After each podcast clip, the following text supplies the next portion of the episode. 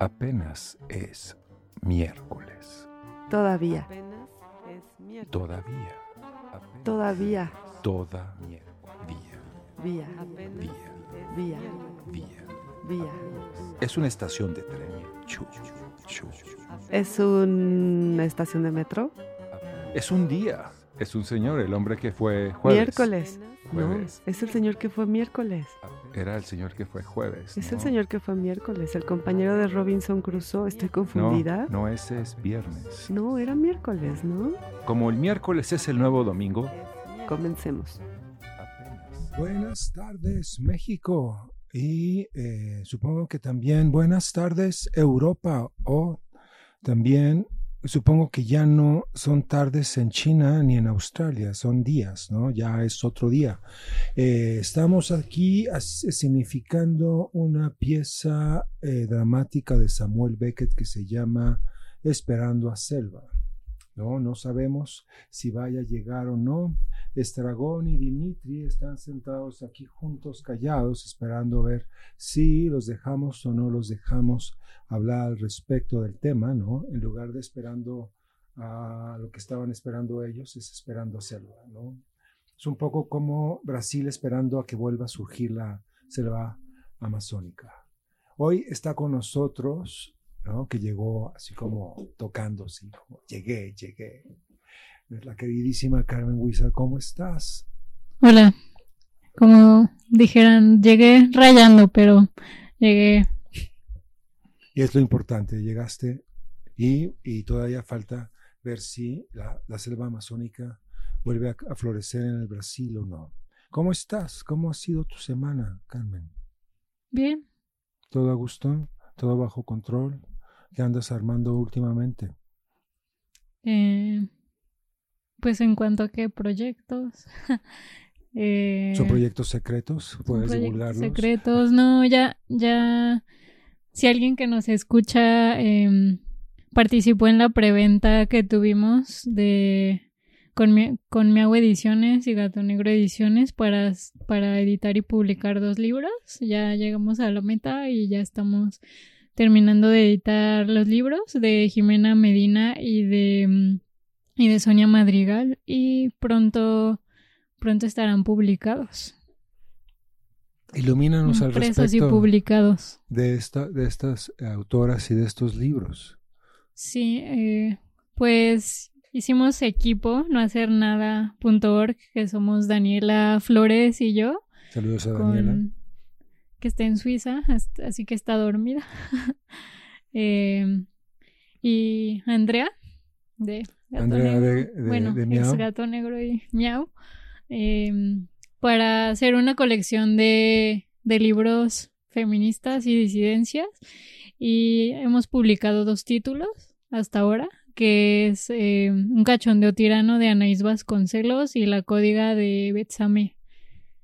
Son libros maravillosos, de hecho. Yo tengo un ejemplar de cada uno de ellos. Es, eh, es como un parteaguas eh, en términos de lo que es el libro de artista, la, eh, el, el libro como concepto, entre muchas otras cosas.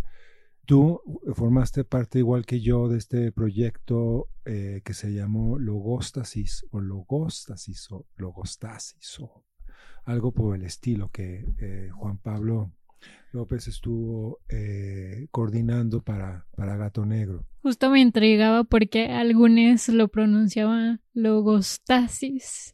Y pues no sé, supongo que es extraño pronunciar una palabra que se acentúa dos veces. supongo que por eso. Sí, entonces debe decir logostasis, ¿no? Algo así. Pues es que estaba acentuada en la O y en la A. Está acentuada en las dos, claro, logostasis, claro. Logosta- Bueno, Ese entonces, entonces quien lo pronunciaba logostasis solo hacía caso al, al acento de la A. Y quienes decíamos logostasis de la O, porque supongo que es imposible pronunciar una palabra con dos acentos. Podemos intentarlo de cualquier modo. ¿No? Público, son voluntarios como para decir esdrújula, por ejemplo. pero ahí sería una palabra aguda. Sí, Esdrújula. Sí, pero es eh, eh, sobre esdrújula de algún modo también. Lo que pasa es que se pierde, porque la- lo agudo siempre se nos impone. Pero bueno, estoy neceando un poco. Eh, ¿Cómo llegas a, a- al proyecto de Logostasis? Eh, pues Gato Negro me invitó porque ya, ya había hecho otro libro con ellas, que fue el de No haga caso de malos mexicanos en 2017. Muy bien. Eh, pues eso, o sea, ese libro yo lo había trabajado previamente y había impreso dos ejemplares, eh, impresión digital y lo encuaderné, etcétera, ¿no? Y luego, pues quería que, eh, que este libro tuviera un alcance mayor y revisando su catálogo, pues creí que, que podría congeniar muy bien con los demás libros de su catálogo y les propuse el libro y ya, pues me dijeron que sí. Y fue el primer libro que publiqué, que era de comentarios de Facebook que le hacía la gente a Peña Nieto. ¿Es un Bueno. libro político entonces? ¿En la línea Sí. entre el humor y lo político? ¿O una investigación sociológica sobre eh, el descontento, digamos? No, de hecho no era sobre el descontento. Y lo hice el primer, la primera mitad de su sexenio y mm, pues los comentarios negativos ya todos sabemos lo que dirían, que es pues muy aburrido porque ya todos sabemos qué dicen. Y, pero los que dirían los positivos. Eh, entonces compilé en su mayoría eh, comentarios positivos y los dividí en cinco categorías. Saludos y felicitaciones, menciones de, a- de Dios, menciones de su físico, contacto personal y situación del país. Y pues sí, es ah, un poco tragicómico. De- Debe serlo, más que ser un reflejo de, de- nuestro expresidente, tiene que ver con toda una forma de relacionarse con el mundo, supongo. Sí. Y pues anteriormente también la gente le entregaba cartas a los presidentes y pues solo se, se actualizó esta, esta manera de tener contacto. Y pues también yo no veo noticias porque me dan pesadillas, soy muy sensible, pero pues también pensaba que que realmente qué creer de lo que sale en las noticias. O sea, cuando uno está cerca de, del suceso que está apareciendo en los medios, justo ves pues todas las variaciones o, o tergiversación que existe, em, pues en cuanto a la violencia, en cuanto a muchas cosas. Y pues las redes sociales se me hizo un medio más inmediato y de cierta manera fidedigno de, de conocer en tiempo real qué está pasando. O al menos que están diciendo. Pero, pues, ¿qué está pasando? ¿Por qué están diciendo? Sí, eso me haría reflexionar sobre medios y mensajes y, y Marshall McLuhan sobre qué tan inmediato es lo inmediato y qué tan inmediato es, pero es a mitad de camino entre que sí es un indicador y no es todavía la ilusión de un indicador. Pero Pues también está la vale. otra variante de los bots, que justo también me ponía a pensar qué tan naturalistas podían ser los bots, porque mm, porque tenían un montón pues de faltas de ortografía o con redacciones muy particulares y justo pensaba si los bots harían un, mensajes tan pues no tan naturalistas o tan personalizados. Porque según yo intenté evitar pues comentarios que se veían más automatizados que parecían más sinceros pero pues al final quién sabe qué tan naturalistas pueden ser los bots qué tan, eh, qué tan veraces. ¿Y por qué, por qué te surge esta iniciativa? ¿No? ¿Y cuál, cuál fue tu trabajo de investigación? ¿Era algo que hacías tres horas al día, ¿no? Estar viendo eh, eh, respuestas al presidente y cosas por el estilo. ¿Cómo, cómo, te, cómo te llega esta iluminación? Así, por, por metiche. ya se me había olvidado, de hecho, porque me había interesado o, o, había empezado a hacer esto. Como que, no sé, si no lo rastreas, piensas que solo se te ocurrió de la nada. Pero justo revisando mi archivo me di cuenta que, pues ya así como la historia larga, ¿no? eh, que cuando estaba en la Esmeralda, en mi grupo hicimos una, un fancy y el momento en el que estábamos fue cuando sucedió lo de Ayotzinapa y pues el tema se centró muy mucho en, o sea, más bien el, eh, la participación de varios se centró pues en eso y me acuerdo que había un grupo de Facebook de los alumnos de la Esmeralda y muchos opinaban al respecto, ¿no? Había, o sea, por el paro que, que tuvo la escuela o la participación, ¿no? Con las demás escuelas y pues todo lo que sucedió. Había pues quien lo apoyaba o quien no estaba de acuerdo y quería seguir en clases. Y eh, algunos comentarios también medio fuera de lugar entonces mi participación en el fanzine fue copiar estos comentarios de los compañeros y hacerlo como una revista de chismes, como de TV y notas, como que gente de esa revista había dicho esos comentarios que habían dicho alumnos de la Esmeralda. O sea, pusiste a figuras con globos con esos, esos, esos mensajes o nada más es, o, o, citabas celebridades. Ya, sí, no... citaba celebridades, pero en realidad era citas de alumnos de la, de la, Esmeralda. Jorge Rivero opinando del paro de, de, la Esmeralda. Jorge Rivero ya no es una referencia para ti, por ejemplo. No sé quién es. Por ejemplo, sí. Emanuel sí sabe quién es Jorge Rivero, mira. Sonríe y dice que no. Era un galán de telenovela de, de los 70s y los 80s. Era como muy construido, ¿no? Salía al tú por tú con Lucía Méndez, que, que sí eh, sobrevivió más en términos emblemáticos y por otras razones también, que tienen que ver con, con, con, con, los con el arte más que con los medios, ¿no? Me acordé de un dato random, pero luego busco series para, para hacer el quehacer y vi esta de Siempre Reinas, creo que se llama algo así, y sale Lucia Méndez. Y, y pues sí, como que para ella las demás no estaban a su nivel. Un poco creo que la apoyo, porque todos decían, yo soy cantante, y ella de, güey, yo llevo una trayectoria de décadas.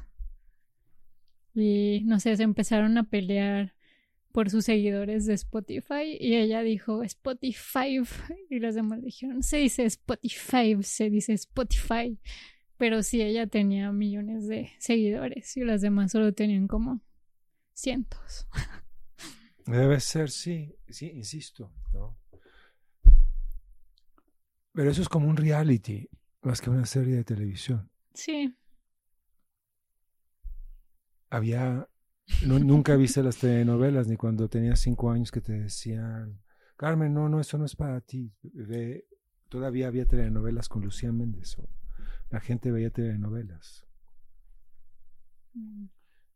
Yo no he visto telenovelas desde el siglo pasado, desde que, que tenía yo 14 años y pues era lo que había durante la cena, ¿no? Jorge Rivero, Lucía Méndez, caballos, playa. Tienen lo suyo, pero no, no los vi. Sí, creo que la última que vi fue Los ricos también lloran y fue como un fenómeno sociocultural interesante. Y entonces luego eh, tiene... Hay muchas referencias a estas novelas, aunque no las hayas visto cuando se transmitieron en televisión abierta, justo pues regresando a, a Facebook y a los comentarios, etcétera pues igual hay quien jamás vio cierta telenovela, pero ubica perfecto los personajes o escenas icónicas porque se retoman ahora a manera de memes, como, como la novela, telenovela de Teresa, ¿no? Como voy a hacer lo que tenga que hacer para estar bien. Nos dice, Sel, nos dice Selva que está atorada en Iztapalapa, pero que viene en camino. Uy, pues Iztapalapa está, está lejos, ¿no? Es relativo, es relativo. La hora, la hora no es buena para tratar de venir de Iztapalapa, aunque es, eh, es más difícil ir hacia Iztapalapa en este momento que venir de Iztapalapa de todos modos. Sí. Los flujos, ¿no? Ahora en lugar de ríos hay gente moviéndose, imitando a los ríos, digamos, un poco en términos de performance. Entonces te invitan a participar en logostasis o logostasis, o como queramos que sea. Logostasis. Y haces un, proyecto, un proyecto similar, digamos, para, para esta colección. Sí, y también fue eh, un poco, mm, no sé, pues surgió eh, como que no estaba buscando algo, o sea, antes de que me invitaran ya tenía pues un acento puesto en algo que yo estaba buscando una baraja de cartas de tarot eh, y pues busqué en Google y pues ves en muchas páginas qué baraja tienen, cuánto cuestan y vi que se ofrecían algunas en Mercado Libre y me metí a verlas y el algoritmo te ofrece productos similares a a tu búsqueda que te pueden interesar para que compres. Y supongo que por el tema esotérico me sugirió amarres.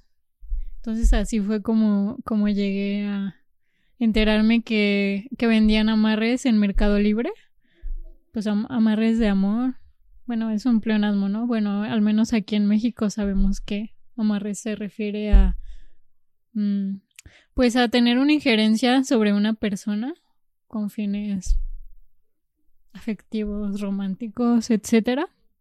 Sí, hay como distintos estratos en, esos términos, digamos, ¿no? Es como otra vez Lucía Méndez y Jorge, Jorge Rivera, una telenovela. Sí. El maleficio, tal vez, esa no salía Lucía Méndez, creo, ¿o sí? No, no sé cuál novela. No te preocupes, no te preocupes, son referencias perdidas el maleficio salía Ernesto Alonso y, era un poco como fáustico, era como un empresario y tenía un cuadro suyo de cuando eh, del virreinato que era él mismo porque había ido eh, renaciendo, entonces había como eh, melodrama y magia negra en el, en el proyecto. Ay, wow, entonces antes eran más interesantes las telenovelas. Sí, sí manejaban temas metafísicos y... sí, un poco como... Se, escucha complejo. No lo, no lo es tanto, es más pintoresco que complejo, digamos, pero sí estaba más, e, eran cosas mucho más producidas de las que, por ejemplo, la que me mencionaste tú, Teresa, no, no sé, no tengo la referencia, o sea, es como... Pues por internet, ¿qué, otro video hay de Teresa? Hay muchos, ¿no? que se usa ahora como meme, entonces se transcribe y se transforma. Como, ¿eh? como robot. O sea, no, mm, yo nunca vi la telenovela, pero no sé cuál era el enfoque de la telenovela. O sea, era como alguien mala, pero era el personaje principal, según entiendo. Pero eh, pues como que también se ha reivindicado y no solo Teresa, sino muchas figuras femeninas que en su momento igual fueron como algo malo o satanizado, trepadora o lo que sea.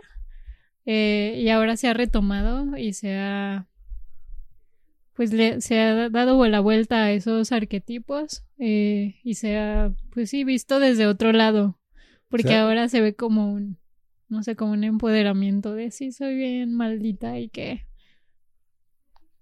Hay algo de eso, ¿verdad? sí. ¿Te ha tocado en, los círculos en los que frecuentas que, que, ya más bien a la hora del cóctel digan, no, justamente eso, no, pues es que yo ya no me dejo, o sí, yo pongo tres trancas. Ese tipo como de violentización de las relaciones. ¿Cómo? No sé, yo soy mala y que, así como dice, ríen, ja, ja, ja, ja, ja. Y entonces estás con la copa y dices, claro, salud. Y sigues tu camino.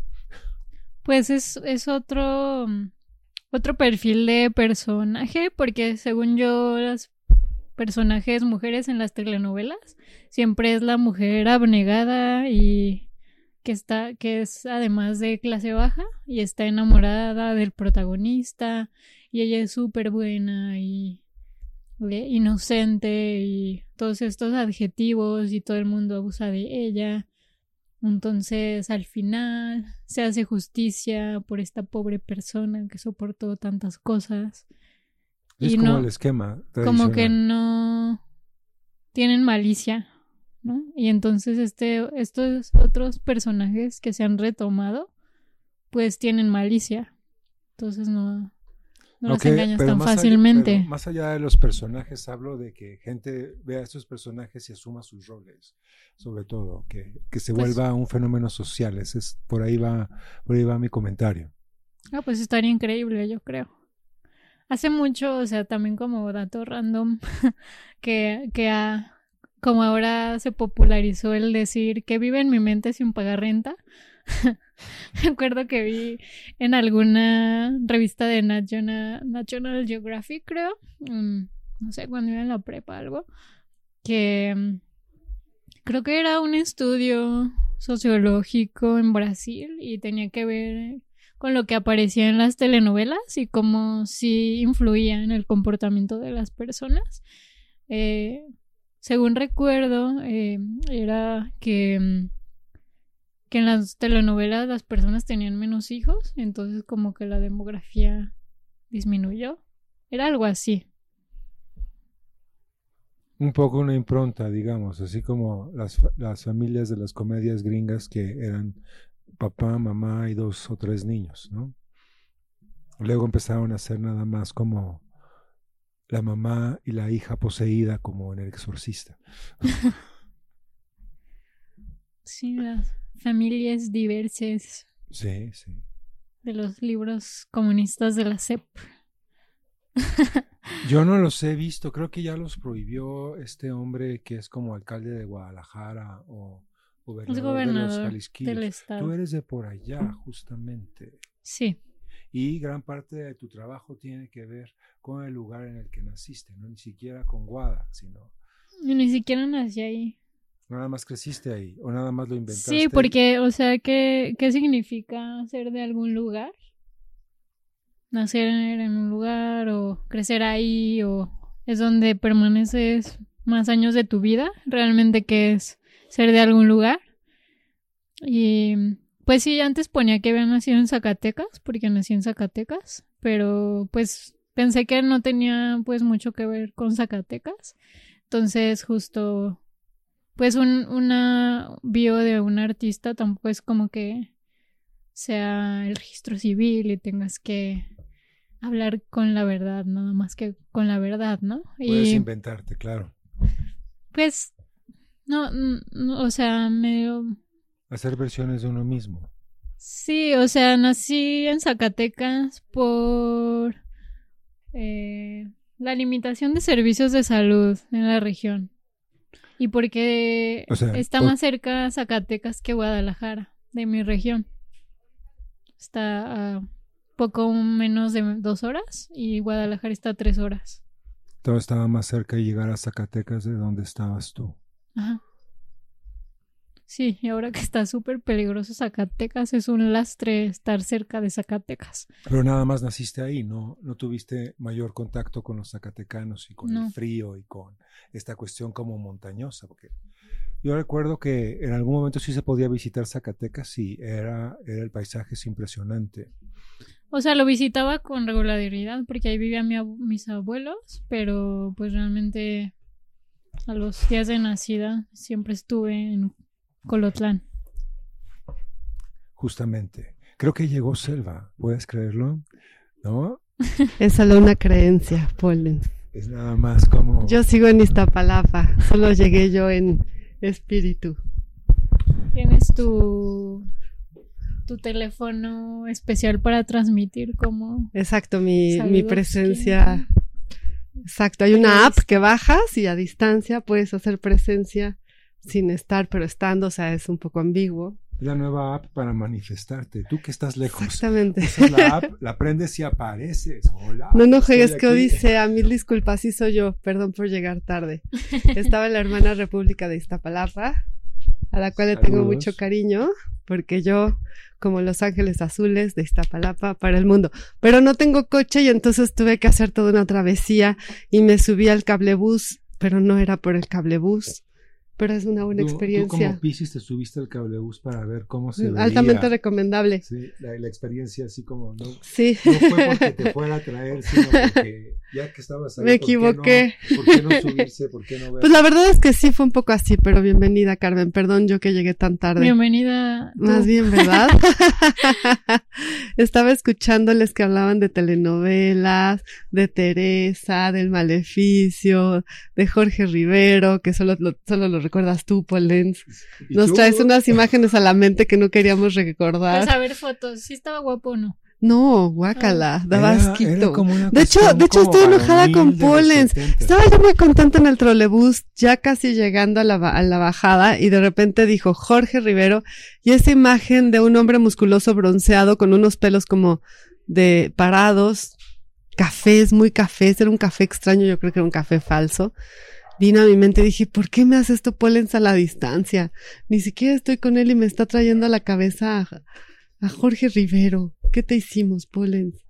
No sé, entró un poco la idea de la telenovela y lo primero que veo es a Jorge Rivero a pleno sol en un tractor dici- diciendo Jorge Rivero en el chofer.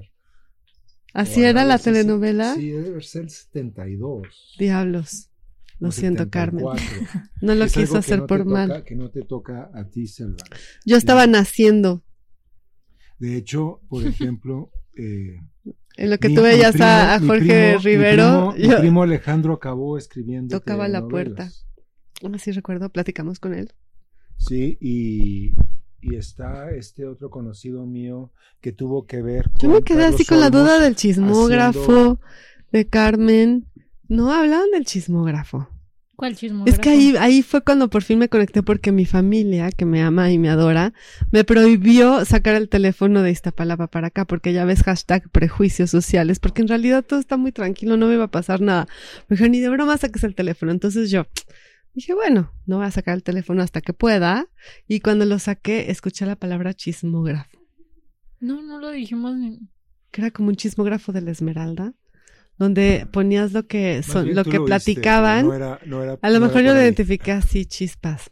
No te preocupes, sí, suena como. eh, era más bien una, una curaduría de, De de frases. frases, sí. Exacto, ahí llegué, ahí llegué. Bueno, o sea, tenía, estaba, tenía la referencia de la revista de chismes. Ah, exacto, era como un TV y notas. En TV y sí notas, sí lo- telenovela, el Entonces, como Él maleficio. dijo, ella dijo, entonces, ajá, por eso. Total que tuve una playa de estrellas en mi cabeza. A Salma Hayek en Teresa, al, al- ¿Eres Salma Hayek? Sí, era muy jovencita. Yo sí vi Teresa. Pero entonces es el remake. en- el Entonces que- es- Ah, que sí hubo un remake. Claro. Creo que ha habido tres o cuatro reencarnaciones de, De Teresa, sí, porque creo que ya la historia, no sé.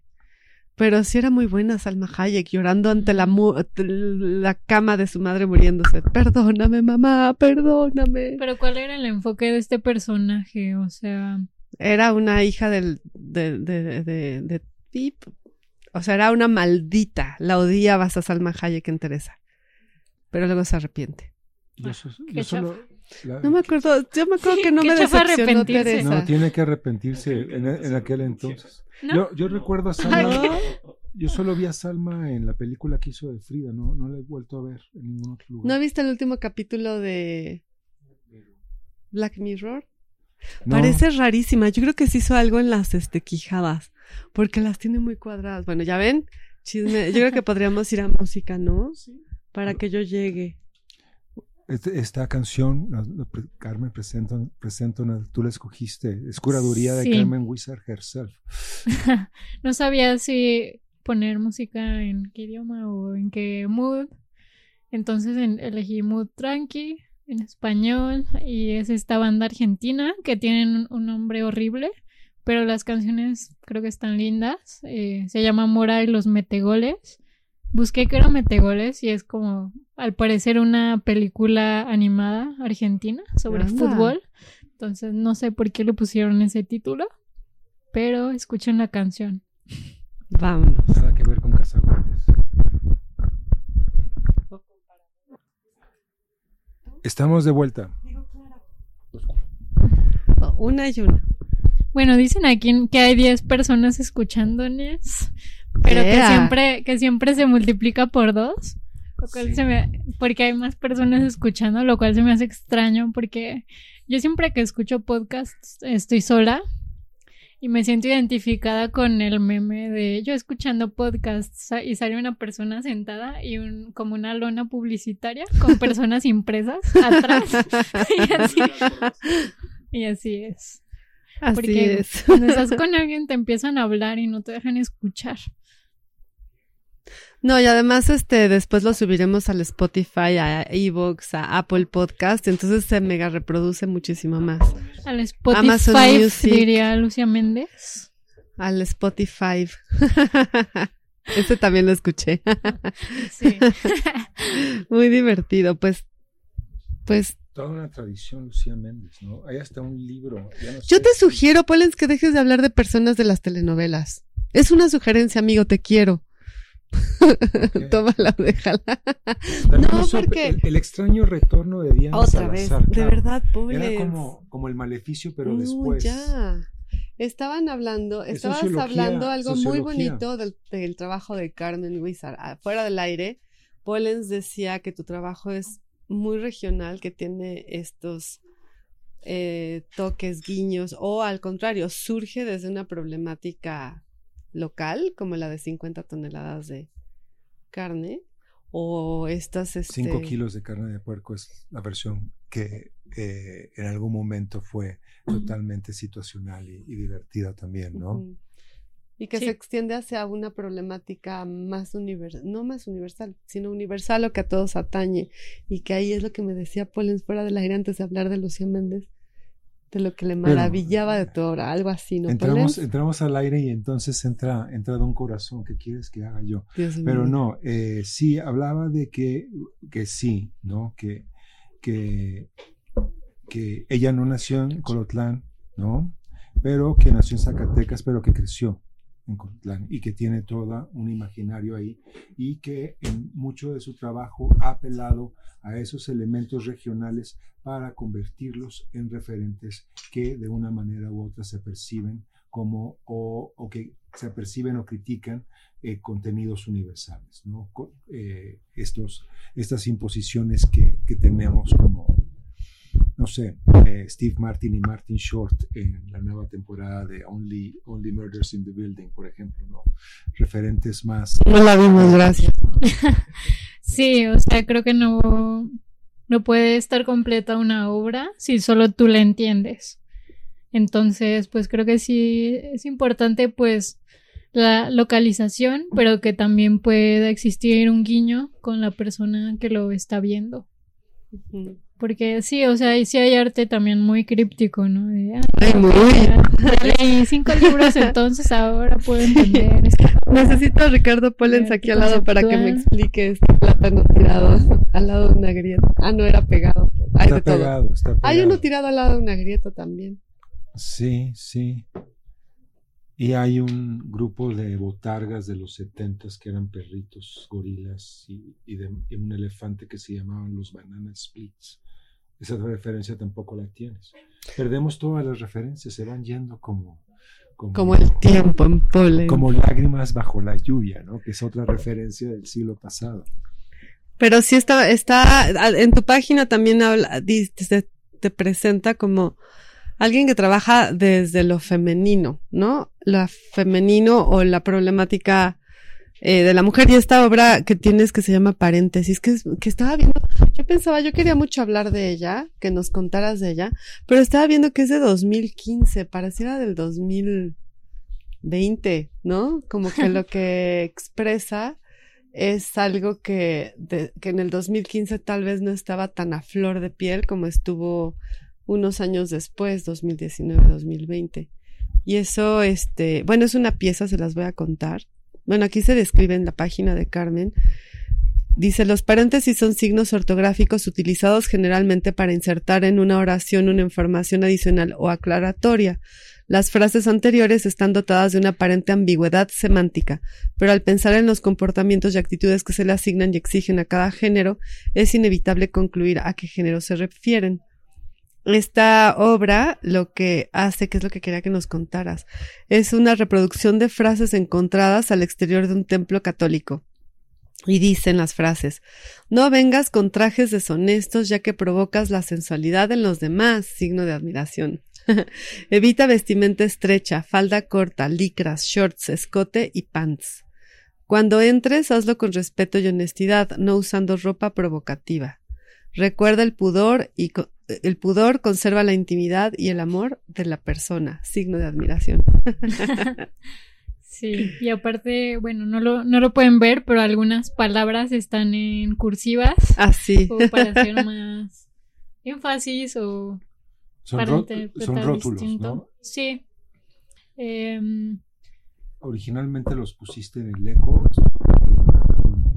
los he puesto en tres lugares. Em, ¿Cuál fue primero? ¿Cuál fue después? Primero los puse en un espacio independiente llamado Tepetongo Balneario Crítico, que ya no existe, pero era un departamento de. Mauricio Patrón. Y los puse en el exterior de- del departamento y a alguien le molestaron. Pues No, ¿en quizás serio? no sabía que era una obra. Pero alguien le que de la arrojaron calle. ácido. No me No, digas. estaban dentro del edificio. Te sentiste Algún- profundamente halagada. Sí. Pero está fuerte, ¿eh? Ácido. Pero el- era alguien que vivía en el edificio. Pues no sabemos. Creo ¿Quién que sabe? sí. Y se porque- sintió y dijo, a mí nadie me va a decir si me pongo shorts o no. Está raro porque algo les pusieron y se levantó la pintura, como que se craqueló. Un solvente, ¿no? Sí. Bueno, un ácido. sí. quién sabe, Borax. pero algo, algo que lo Corrosivo. dañó.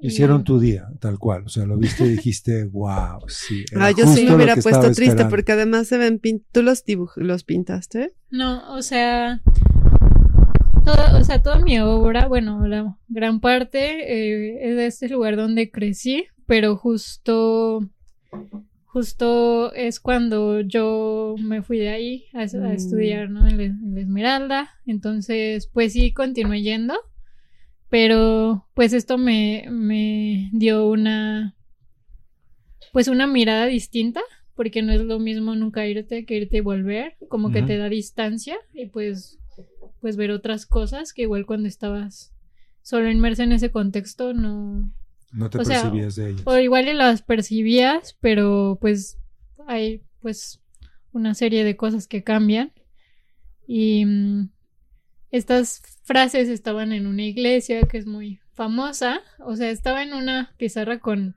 mil observaciones y cosas y justo estas las extraje porque pues hay ciertas palabras que que pues son ambiguas y mm, son ay, siempre se me olvida esta palabra que que significa cuando quieres eh, hacer algo más light como Un eufemismo. un eufemismo exacto Mm. Eh, son eufemizadas no porque Sí. qué es la sensualidad porque provocas la sensualidad en ¿Qué los es demás sensualidad? qué es la ¿Qué sensualidad es vestimenta estrecha? Ajá. Como que hay sensualidad es un, un eufemismo de sexualidad Ujú. Y que es el pudor, ¿no? Y si lo buscas en el diccionario es como, pues no sé, es como un concepto extraño que en este contexto pues se refiere a tapa tu cuerpo. Oye, están buenísimas. Yo se las voy a poner a mis hijas en sus recámaras. Porque siempre les digo, oigan, vístanse un poquito antes de salir a la calle. Digo, no vivimos en Ámsterdam. ácido. Sí, Ácido. no, bueno, no, no creo. Y, hay una segunda parte de esta pieza, porque una primera parte fue esto. Y sí estaban en un, pues en un, en un anuncio, ¿no? Para entrar a la iglesia. Y pues yo las mandé reproducir con el señor, con el maestro Carmelo, que es, Mm. eh, es un rotulista que le rotula las cruces a mi papá. Mi papá tiene una funeraria en Colotlán. ¿Tiene una, Entonces- una funeraria tu papá? Sí. Ahora nos Entonces- cuentas de tu infancia. Entonces el señor Carmelo rotula pues las cruces de metal, ¿no? Eh, Mm. con una letra más o menos así. Entonces ya le mandé pues rotular estas frases. Y justo pues fue de su cosecha las cursivas y los signos de Ah, él mismo lo puso. Sí, como pues tiene la habilidad justo de pues de, de transformar un lenguaje eh, pues oral o un concepto a, a un lenguaje que no solo es escrito, sino que es de señalización. Sí, hablas Y así. el segundo momento de esta obra fue cuando pues estuve en Tepetongo Balneario Crítico y después eh, estuve en una expo eh, colectiva en el ECO y también pues puse solo dos, ¿no? Eh, Uno a la entrada y el otro que veías cuando ya ibas de salida. Y eso fue en 2017 y en... Estoy pensando si fue también en 2017 que tuvo otra, otro desdoblamiento en el Colegio Nacional. Eh, invitaron a, a Bikini Wax a hacer un performance y ellos quisieron hacer un, una exposición de momentos plásticos, pero me invitaron por el libro de, de Gato Negro Mm. y pues, pues vi esto como una buena oportunidad de hacer otra obra que fuera la intervención de este espacio que pues este, este lugar solo ha tenido tres miembros mujeres, Sí. son 40 miembros y mm, pues si muere uno pues ya se nombran a otra persona y lo fundó creo que Lázaro Cárdenas y pues grandes personalidades de la ciencia y, la, y el arte. Algunos Y- más, otros menos, sí. Bueno, Cristina Rivera García. Acaba ya de miembro, entrar, sí. Felicidades a Cristina. Ya es parte de las mujeres del Colegio ¿no? Nacional. Hay- hay otros- pequeño porcentaje. Aumentando el porcentaje de con una décima o algo así. ¿Y quiénes son las otras mujeres? ¿Sabemos? Ahorita lo investigamos. Sí. Los googleamos. Y entonces Y aludiste entonces, eso. mm, Sí, hasta dieron un menú para producción y todo. Y estos cuando los hice eran más pequeños, pues medían como 40 centímetros por 50, algo así. Y pues, o sea, ya observando el, el, el espacio del Colegio Nacional, yo quería ponerlos en la fachada, pero pues era algo muy ambicioso, obviamente les iba a dar cosa. Y logré ponerlos en la recepción en un, en un como cancel metálico que había. Y pues sí, como que se opusieron un poco. Y, pero ¿Les les dije, pero no, no, va, no va a dañar nada del edificio, porque solo está puesto con pues unos alambres, ¿no? Al- Sí. A la estructura de metal. Y pues hubo muchas otras piezas y censuraron la exposición. O sea, se suponía que iba a durar un mes y duró dos días. Chispas, ¿quién la censuró? ¿Sabemos nombres? No, es que la bueno, dirección del Colegio fue Nacional. un, fue un chismecito. Se Tan, los tan, cuento si quieren el chismecito. Estamos en medio de, telenovelas, TV, TV y notas. Ah, sí, párale, por favor. Em, eh, pues estuvo chistoso, por lo- decirlo de alguna manera, porque la inauguración, o sea, se inauguró esta expo en el marco de una serie de conferencias que era sobre revoluciones y no sé qué. Y entonces fue mucha gente a ver estas ponencias y entraban y mucha gente creía que estos letreros eran reales. Oh, no. una Por favor, no entre con shorts al. Colegio Nacional. que pues en cierto sentido, o sea, O Creo sea, que te tenía sentiste sentido, profundamente porque- halagada. porque pues las frases son súper eh, violentas, ¿no? Para con las mujeres, porque como ya lo leías, no, no tienen un género gramatis- gramatical específico, pero todos sabemos a Sí, quién se refiere. Los hombres casi no usan licras. Y no hablas de pudor y de Sí. provocar. y de conservar la intimidad. Sí. A un hombre nunca le dicen eso, ¿verdad? A Jorge Rivera. Poderoso, era conserva la intimidad. Salir así con su camiseta así y mostrando sus. No, sus podría six-pack, serlo. ¿no? Todavía no se hablaba de six packs porque solo había tecates en lata, ¿no? Todavía el concepto no existía. No veo six pack Imagínate de Tecate. remoto que es esto? Yo era un niño de 8 años. Y, y entonces la censuraron en... en... Sí, bueno, entonces, ¿cómo era el periodicazos de un lado, de otro, y la explicación fue que, o sea, aparte súper clasista, ¿no? De, ay, es que, es que el personal de limpieza se confundió y desmontó las obras. Ajá. La culpa siempre es de alguien más, sí. Ofendió profundamente a las altas directrices del Colegio Nacional, me imagino, ¿no? Pero además es que fueron, a mí se me hace como, como casi algo puesto el agua y el aceite conceptual Bikini Wax y el Colegio Nacional. Se me hace ya un, un que corrieron mucho riesgo al momento. No, yo creo que no tenían ni idea de lo que hacía Bikini Wax, ¿no? Y ustedes, los artistas que Bikini convocó. Sí, pues eran como 30 artistas y había pues más Imagínate. obras. So- la única que no movieron era una obra que pesaba cientos de kilogramos. Qué locura. Sí, Era una escultura. Qué locura. una escultura. Sí. Qué divertido. de- me hubiera gustado verla. Pues muy buena historia tienen estas piezas este, realizadas por el maestro Carmelo. Carmelo, ejecutadas más bien. Y sí existen como referencias y notas. Casi, casi podríamos hacer un libro de Gato Negro, así, re- refiriéndonos a esta exposición donde...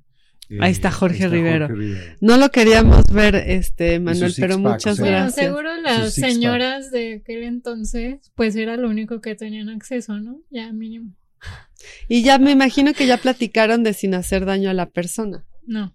Ah, bueno, sí, sí, re- poquito. lo citamos, pero podemos seguir hablando de ellos, sí. Porque queremos mandarle un gran y fuerte abrazo y saludo a nuestro queridísimo Len Muñoz. Santini, sí, de Gato Negro.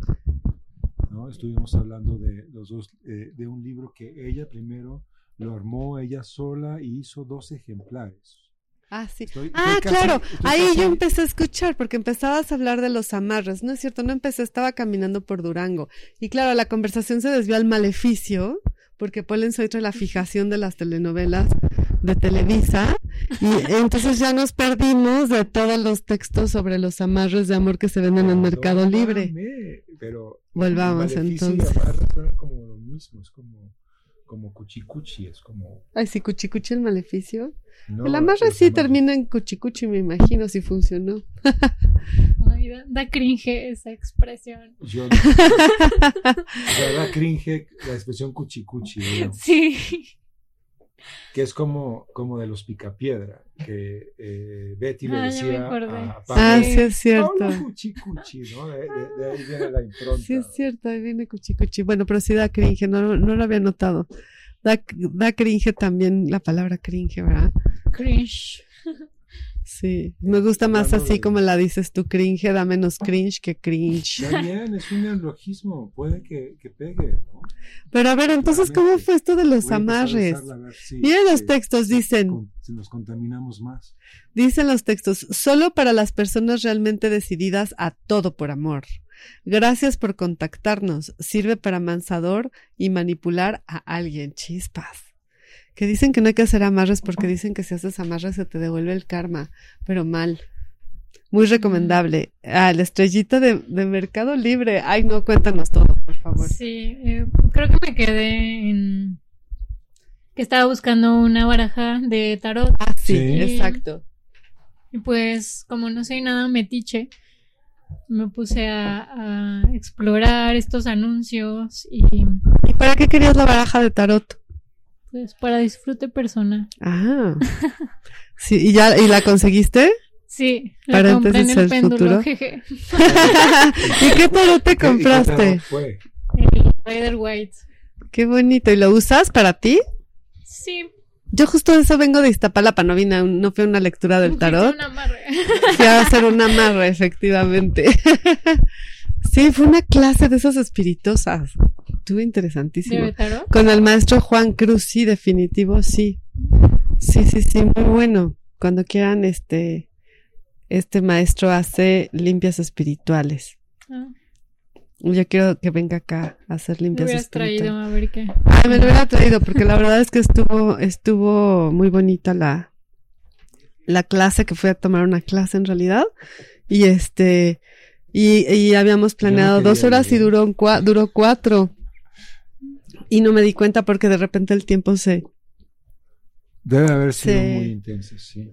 no intenso, estuvo lindo. Bueno, en fin, No, hablo de que te, te atrapa y el tiempo deja de ser importante. no, y de- en realidad el tiempo se hizo como otra cosa. Sí, estuvo medio psicodélico, la verdad. No hubo No psicodélicos. les dieron nada. ni plantas del poder, nada, pero sí se hizo un poco plástico el tiempo de algún modo. ¿Pero lees el tarot para ti entonces o...? Sí, como aficionada. Ah, mira. Sí. ¿Tienes algún arcano favorito? Mm, no, ¿No? pero pues bueno, o sea, Un arcano al final la favorito. terminé comprando en el péndulo, pero esto me abrió la puerta a esta a estos Al anuncios. mundo del amarre. Que pues se tiene esta idea preconcebida, este cliché de que de que son mujeres las que quieren amarrar hombres para casarse, ¿no? Para literal amarrarlos y ya. Ya la hice, ya me casé con Sí, Ricardo ¿no? Pollens. Porque, Oh, no. porque obviamente el, el- el mayor logro de todas es casarnos y tener hijos. Ajá. En la heterosexualidad como régimen político. Diría Monique. Yo sí soy aficionada a, a esas cosas. No a los amarres, sino a casarme y tener hijos. Ya Pues bueno. hijas, más bien. Ah, sí, hijas. Monique Wittig, que no sé cómo se pronuncie francés, como pero quieras.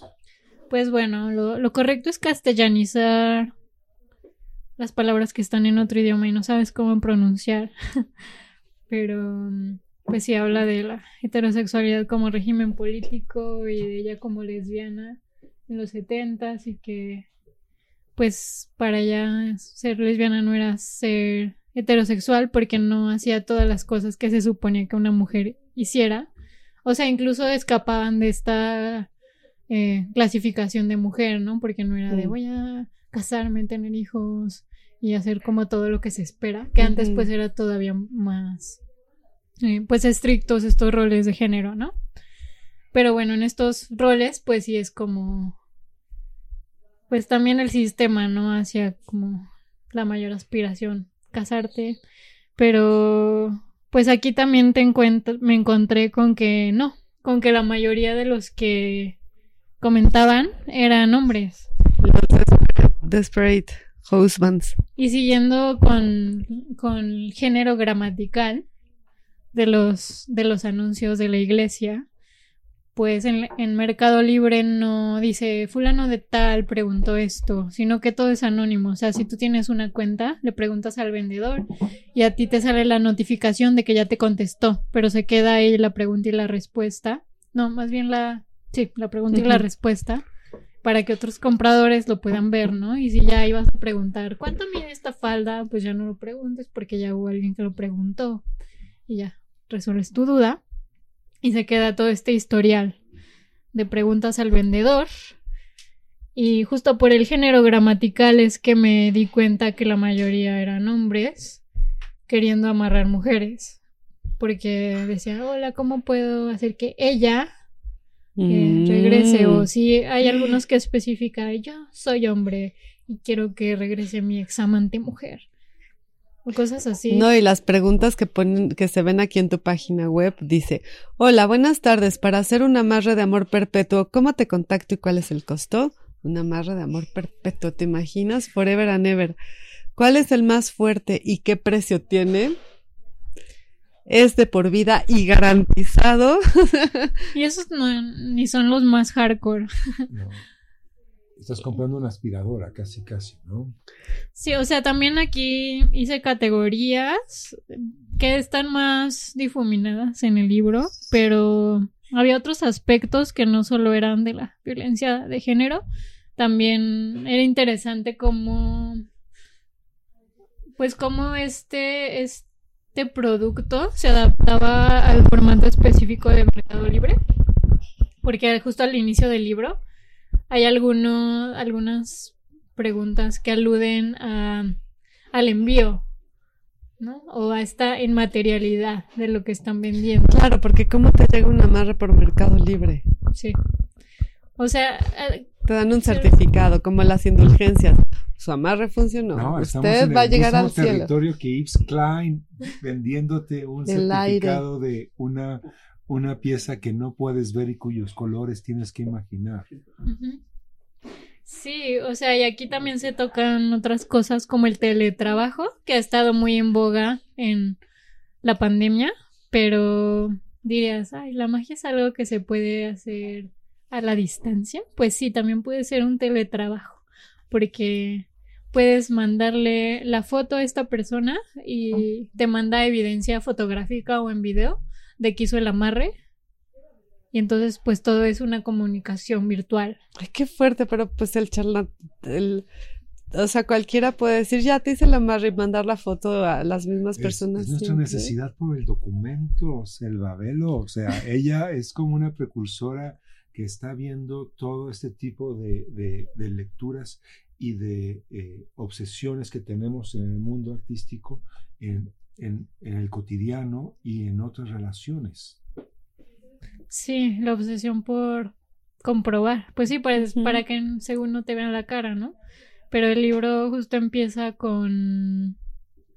Pues para que también el- la lectora eh, lo relacionara con el mercado, con el formato de la plataforma de, de compra y venta, que pues probablemente ya lo haya visto o ya haya interactuado con esta plataforma y empieza con una captura que dice que hay 15.000 disponibles. O sea, eso Ah. también es algo interesante, justo el, el, el formato del- de la plataforma y cómo se adapta este producto, como lo decía. Eh, porque si vende celulares, pues ahí puedes mencionar el stock que tienes Ujú. ya quedan 10, ¿no? Y aquí había un anuncio que decía que tenía un stock de, de 15 mil. Pero eh, justo este anuncio que tenía este stock de 15 mil eh, disponibles era el único que encontré que sí iba dirigido a mujeres. Pero también súper fuerte porque ese no era para amarrar, sino era para un amarre para evitar la violencia de Ay, tu no. amigo, pareja, amante, Ay, no, qué esposo. fuerte, qué duro. Y en la descripción decía, estás cansada de que tra- te trate como cavernícola y te golpee. Pues, eh, pues si pagas este amarre, ya te va a tratar bien. Y, y este era el amarre que tenía 15 mil de stock. Entonces pensemos que si esta persona, que si, es, que si esto funcionara eh, para acabar con la violencia contra las mujeres, esta persona no acaba con la violencia en este país porque no quiere, ¿no? Si tiene 15 mil de stock. Claro, podría tener el mucho más en stock. Sí. Ay, lo debería de mandar gratis, debería de hacer un trabajo social. A lo mejor le podemos creer y el mundo va a cambiar mañana mismo. Sería increíble. Sí. Pero no va a pasar, porque seguramente era un estafador y jugaba con, pues con esa realidad, ¿no? Tan, Sí. tan dura. Qué triste. Tiene, ¿y no te da miedo? Perdón, Polis, que te No, trajeron. No, no, me trajo a la, a- a la mente esta película de Nicolás Echeverría sobre María Sabina, de verla in situ ejecutando un rito mágico ahí eh, en- eh, en pantalla y esa distancia que eh, reflexiono que es más o menos semejante a la de los amarres y el documento de los amarres eh, sobre es ella haciendo eso que hace, ¿no? Entonces, eh, estás, no estás frente a ella, estás frente a la proyección y aún así quedas arrobado al respecto de esas, esos pequeños ritos que va eh, enhebrando. Sí, Bueno, pues que- sí, sí da cosita, pero pues también eh, esto es como una descontextualización y recontextualización. O sea, y aparte no dice qué persona es, ni, ni es como...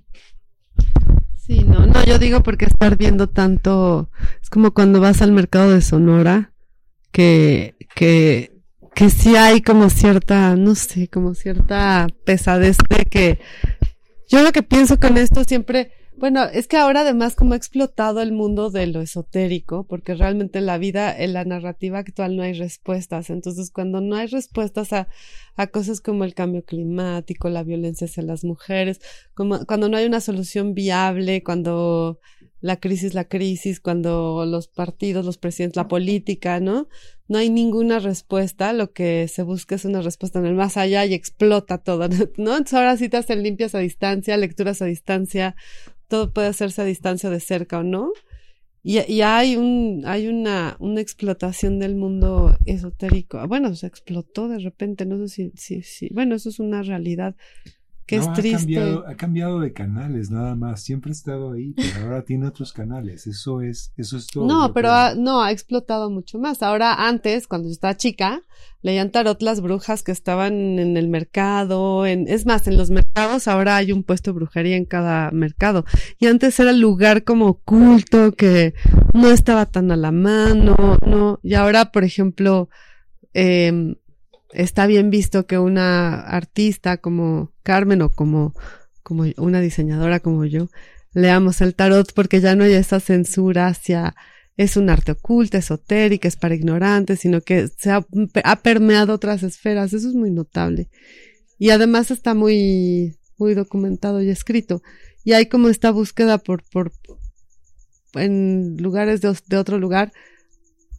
Otras eh, realidades alternativas, dices. En mundos paralelos. También hay mundos paralelos, polens extraterrestres. O sea, yo lo que creo que sí cambió es que, como ya previamente lo mencionábamos con la telenovela de Teresa, y ser una maldita, eh, que pues antes sí había más sumisión y pues el sistema estaba, como dijo un amigo una vez, el, sistema, pues todavía, pero antes más, el sistema está diseñado para joderte, ¿no? Totalmente. Y pues sí, todo, todo te hacía pues ser pues más eh, obe- obediente y tener que aceptar lo que se te diera o lo que se te ordenara o pues el modelo de vida que era la única ruta y la- el único destino, ¿no? Y ahora pues que hay más fugas de esa pues vida, ¿no? De obediencia a tu esposo, aguantar lo que sea, hasta que la muerte nos separe. Eh, que justo también recuerdo de, de alguna vez fui a un a un a una serie de, de mesas y de ponencias y uno de los ponentes eh, había analizado el caso de por qué había ganado Bolsonaro en Brasil y, y una explicación, perdón, una explicación era que, que muchos hombres jóvenes estaban de clase baja y media estaban encabronados porque porque las mujeres se le estaban saliendo del huacal, ¿no? Y entonces sus compañeros de la escuela estaban no sé, haciendo sus cosas y entonces ya ya nadie le hace caso al, al, al hombre, ¿no? ¡Qué cosa! está enojado. O como también un, un, un seminario que tomé con Fabiola Isa, con mi amiga Fabiola, de... Bueno, tomé varios, así que no sé exactamente cuál, pero pues en uno de arte feminista eh, nos mostró unas obras. eh, había una escultura de Giacometti que nos mostró que el tema era mujer con la garganta cortada y era como una Uf, qué bo- mantis, qué era poético. una, em, pues era un bronce creo em, y nos mostró otra de Otto Dix, ¿no? Que también era, el tema era así una mujer descuartizada, algo así y nos decía que el contexto histórico de estas obras, bueno, no sé si de estas, pero como el contexto de la, de la posguerra, eh, pues en Europa, fue que pues, los hombres regresaron de, de la guerra y las mujeres y niños ya habían, pues ya eran más independientes y autónomas y se dieron cuenta de que no los necesitaban porque ya había años que no estaban ahí. Y entonces pues ya hacían lo que les daba Se la le- gana. Se le salieron del guacal. decimos no, no soportaron y entonces incrementó muchísimo la violencia. violencia. Qué fuerte. Y Bueno, nada más entonces- que venían llenos de violencia después de vivir la guerra, ¿no? Sí, pero pues no soportaron que ya nadie les hacía caso. que ya no los necesitaran. Los hombres siempre sienten la necesidad de sentirse necesitados, ¿no? Sí. Y, Sí. y aquí en este libro, pues como lo decías, de pues sí, son como patadas de ahogado en un sentido, que ya no encuentro cómo controlar a la persona con la que tengo una relación o quiero tenerla, no la puedo tener bajo mi yugo, entonces necesito encontrar la manera. Qué fuerte, ¿eh? A mí más de un ex me dijo, te saliste de mi círculo de control. Por eso son exes. No Pero soportó. sí. No, qué fuerte. Ya estamos aquí en las conf- confesiones. Pues mucho Qué será fuerte. de necesito que regrese mi ex rogándome o Humillándose. sí, y que sea sumisa y me quiera como antes, y que haga todo lo que yo le diga. O sea, esta persona no quiere tener una relación con otra persona, quiere un, una asistente.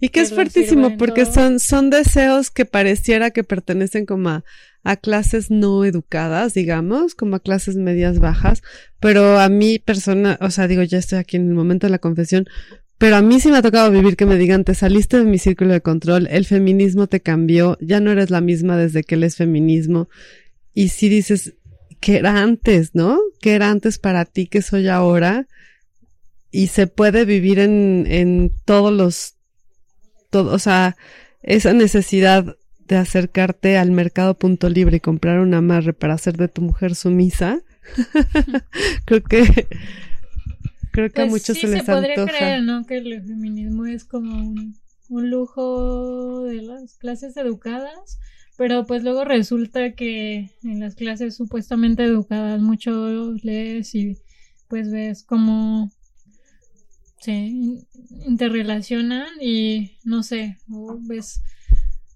pues no sé a otras clases y si ves que, que de, de teoría no tienen nada, pero de práctica tienen todo. Sí, Y resulta que son capaces de defenderse del esposo que las estaba violentando claro. y no has leído ni un libro de feminismo. No lo Y habrá quien necesitas para entender, 20 claro. y no es capaz de pensar en que te puedes defender.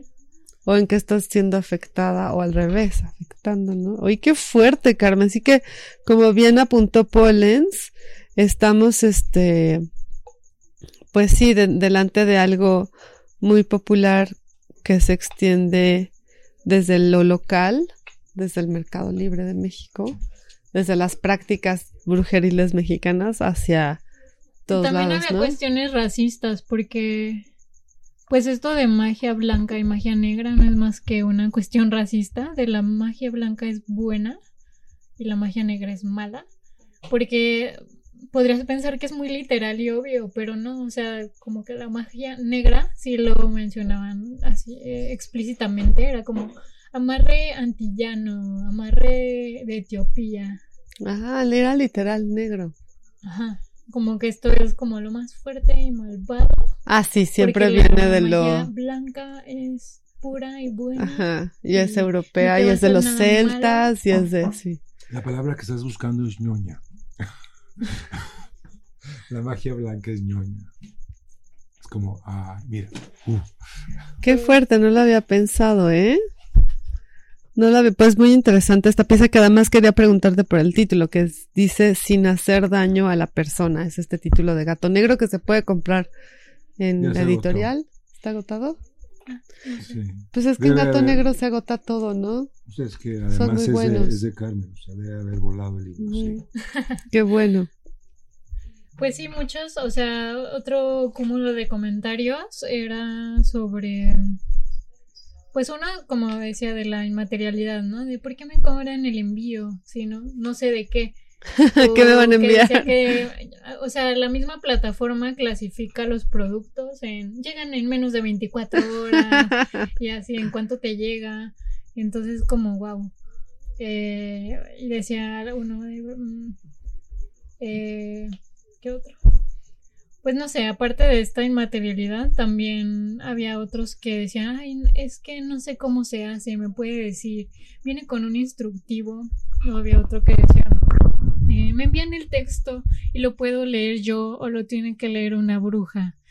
Y, y había otros que, mm, que preguntaban si a ellos no les iba a pasar nada malo por hacer esto. O, o si a la ¿Y persona que iban a mandar no le iba a pasar nada malo. ¿Y les respondían? Pues no me acuerdo. El brujo mayor decía, no, si tus intenciones son buenas y nobles. Ah, sí, había. Bueno, no, había otra persona que preguntaba: Si mis intenciones son buenas, ¿no me pasará nada malo? Si mi intención es buena de hacer a mi mujer sumisa por su propio bien, porque Sí, a e- pero e- eso lo hago por ella. Intenciones es súper tramposo y tóxico. Bueno, tóxico es un término chistoso. Pero también re- regresando a la gramática, eh, pues en los medios de comunicación, cómo se utiliza el, el lenguaje, ¿no? Eh, muchas notas o la mayoría es como con redacciones como eh, la mató porque la amaba demasiado. Así hay un poema de Max Aub, la maté porque no era mía. Y qué otro, pues como sí, en el lenguaje se es como, ay, la mató porque ella era muy bonita, ¿no? No porque él era un celoso. Sí, o porque era un asesino.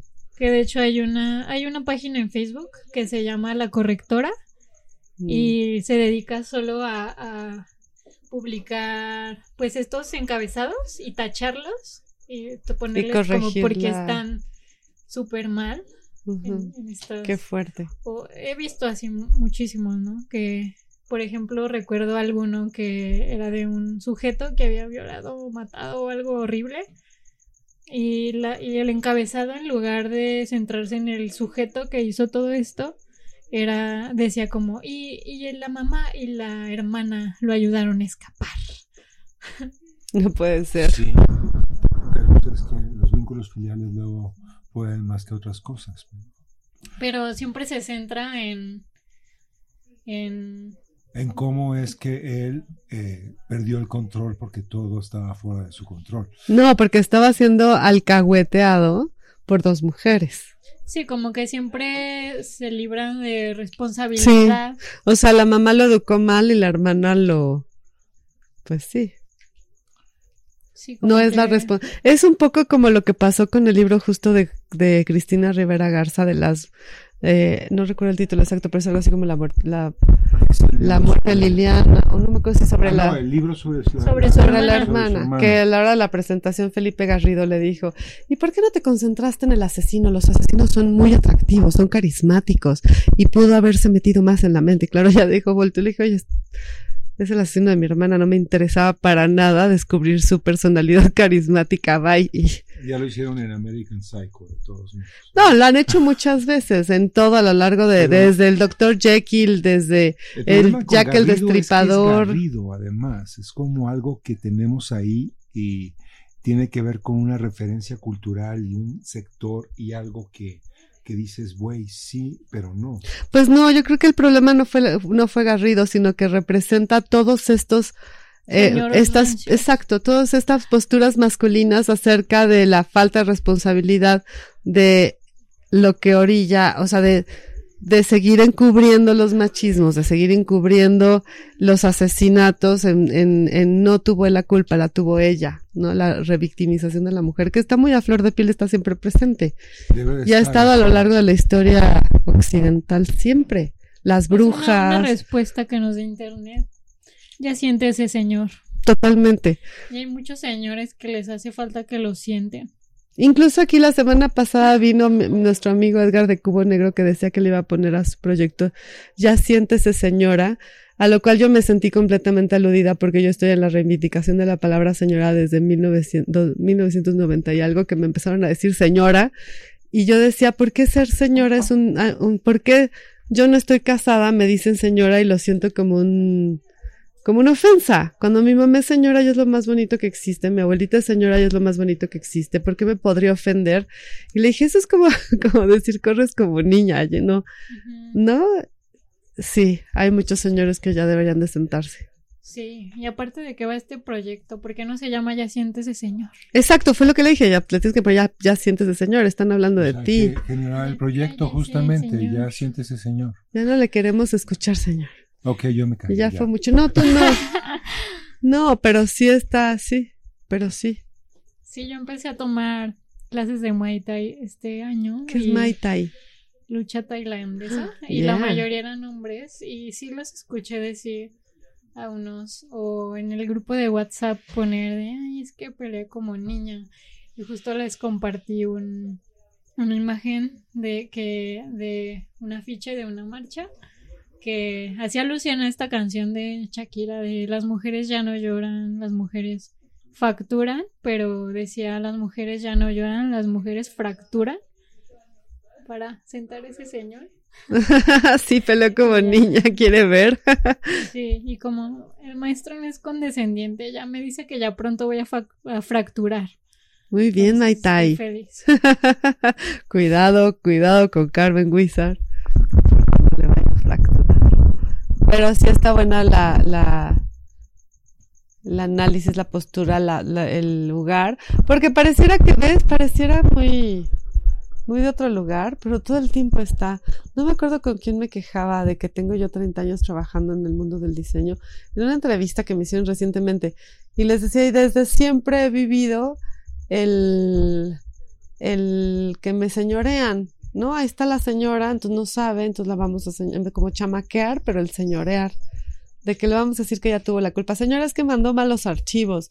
Y yo, señor, ¿cómo le explico que tengo 30 años en la imprenta y sé cuando una impresión está mal hecha porque no lo dejó secar y se repintó, ¿no? Cosas muy tontas, pero me señorean también desde siempre. Ha sido como un lastre en mi vida profesional y en la de todas.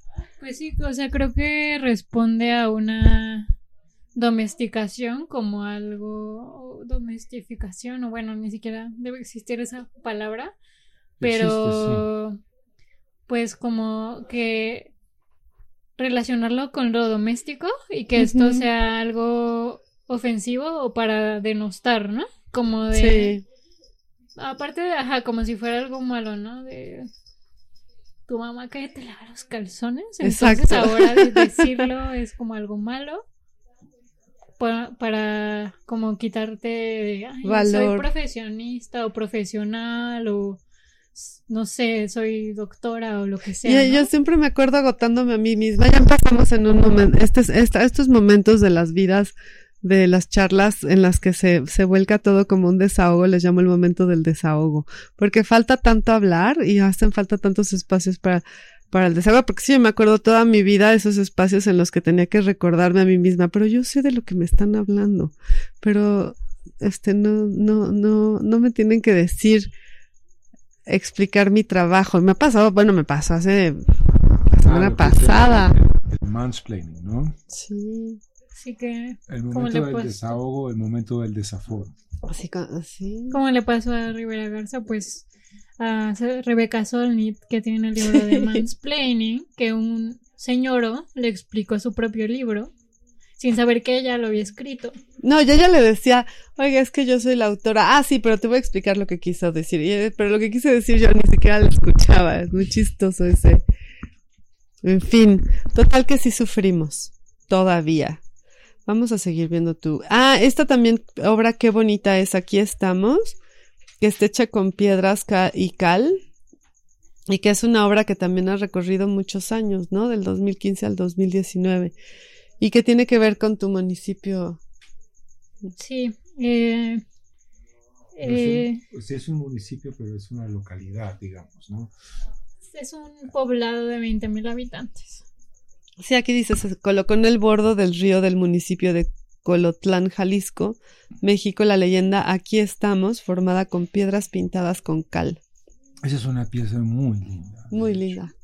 De el momento en el que está eh, eh, el- eh, todo escrita y cómo se va llenando de hierba y cómo se va deteriorando y cómo va cambiando según la, la temporada, cómo se van moviendo las piedras justamente. Sí. ¿no? Es como una forma de, de- perdón de citar a Smithson, pero es una forma compacta de, de- hacer un, eh, desde otro lugar, ¿no? No Es un wizard, por supuesto, no es un Smithson. O sea, este es un díptico, pero hay otro díptico que dialoga con esta obra que se llama Land Art Periférico, Land Art Colotlán. Y pues esta eh, obra de Aquí estamos surgió un poco de aquí de esta otra pieza, que en ese mismo río hay un anuncio publicitario de la farmacia San Nicolás, que es una farmacia del pueblo, y pues lo pusieron con concreto en el, en el bordo del río, con pues letras de metros de, Padrísimas esas letras. de longitud.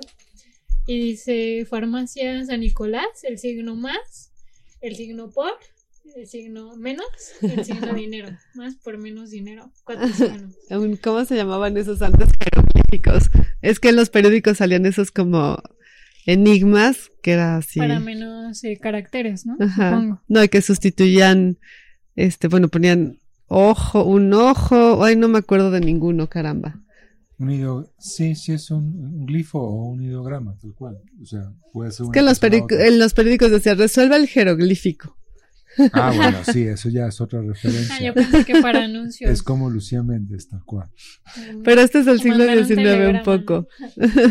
Se hacía, yo llegué a hacerlo de niño, ¿no? Cuando- Yo recibí Entre telegramas. menos tele- eh, caracteres, mejor, ¿no? Y aquí, pues sí, también convenía economizar los caracteres, porque pues si no iba a Grandotototes. medir un kilómetro. Pero pues estas letras llevan años ahí, años y años. ¿Existe la farmacia? Sí, y sigue existiendo y sigue ex- existiendo este anuncio publicitario que es distinto a cómo funciona la publicidad en una gran ciudad que pues funciona de manera súper acelerada, ¿no? Y esto lleva ahí años y justo pensaba en Robert Smithson, ¿no? Como esta obra de Landart que se modificaba dependiendo la temporalidad. Y justo tomé estas dos fotos, eh, una en cuando se puede leer bien el, el anuncio y la otra es en la temporada de lluvias, que, que todas las plantas alrededor cubrieron las letras, entonces no se puede leer. Entonces, como una obra que estaba ahí, yo pues solo le tomé una foto. También es algo un poco opuesto al Landart, porque muchos artistas del Landart eran hombres blancos con un chingo de presupuesto para hacer obras monumentales y penetrar la naturaleza. Y esto es pues algo que estaba ahí. Yo solo le tomé una foto en un pueblo olvidado. En... Es toda una provocación, sí. Por eso justamente dije que no era un Smithson, sino un Wizard. Porque eh, sí, podemos tener la referencia, pero hay que transformar las referencias y convertirlas en otra cosa. Y de aquí partió la de Aquí estamos, que el libro de No al caso de malos mexicanos y esta obra son contemporáneas. Eh, porque uno de los comentarios al presidente le decían aquí Ah, estamos. sí. Y yo pensé que se referían a aquí estamos, no, no, pues no- como haciendo presencia de una manera como no queriendo ser olvidado, olvidado, pero en realidad se refería a aquí estamos apoyándote.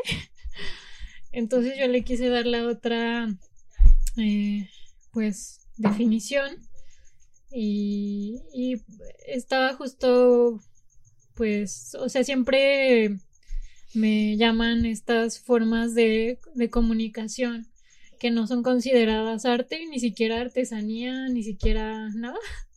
Y como Nada, ¿verdad? Se, Sí. ponen eh, estas pues leyendas en los en los cerros generalmente que generalmente son mensajes religiosos como viva Cristo, etcétera, con piedras y cal y pues ahí permanecen también mucho tiempo porque no están pues expuestas, no sé, bueno, sí a la intemperie, pero no no sé, como a un río.